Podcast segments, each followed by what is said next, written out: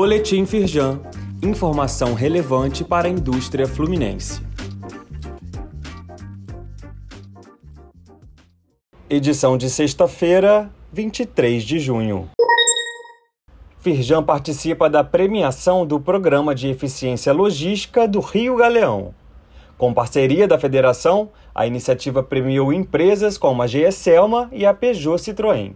Presidente em exercício da Firjan, Luiz Césio Caetano destacou a atuação da entidade para o fortalecimento do aeroporto como um hub aéreo essencial na engrenagem da economia fluminense. Leia mais no site da Firjan. Escrituração contábil digital referente a 2022 precisa ser enviada até o próximo dia 30.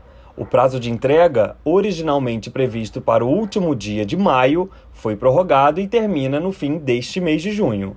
Veja quais empresas devem cumprir essa obrigação acessória e como fazer para enviar os dados. Confira todas as informações no link disponível neste boletim. Levantamento da Firjan mapeia os setores fluminenses com os maiores salários médios iniciais. O conteúdo produzido pela Firjan aponta que o maior valor registrado foi em extração de petróleo e gás natural.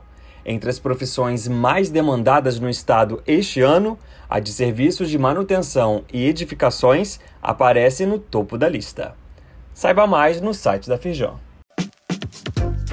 Saiba mais sobre essas e outras ações em nosso site www.firjan.com.br e acompanhe o perfil da Firjan nas redes sociais.